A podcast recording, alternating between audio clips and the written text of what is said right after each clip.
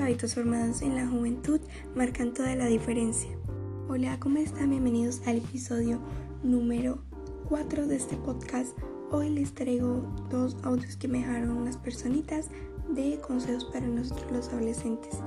Ellos ya son adultos y son profesionales, así que espero les sirvan los consejos.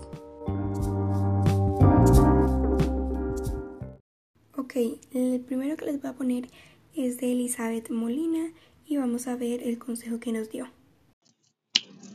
A todos los adolescentes que aprovechen ese gran potencial que tienen, que exploren ese mundo interior, que trabajen por descubrir sus, sus habilidades, sus gustos, por descubrir una, una pasión y una motivación para su día a día.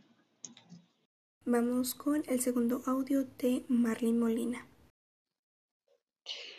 En esta etapa es importante aprovechar toda la energía, la vitalidad, el ímpetu que nos da la adolescencia para ir en pos de esos sueños, para conquistar todas esas eh, aventuras, metas que en lo secreto del corazón cada joven guarda.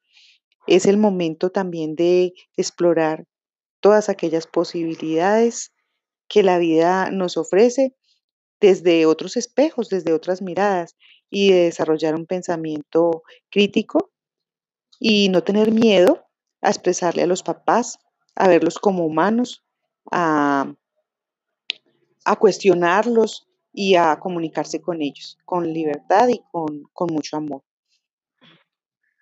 Espero les hayan servido los consejos y recuerden que si ustedes me quieren mandar sus consejos, me escriben por Instagram que se los estaré dejando en la descripción de este episodio. Y si no, también pueden escribir algo que quieran que trate en este podcast. Y eso es todo. Espero que les haya gustado y nos vemos en el próximo episodio.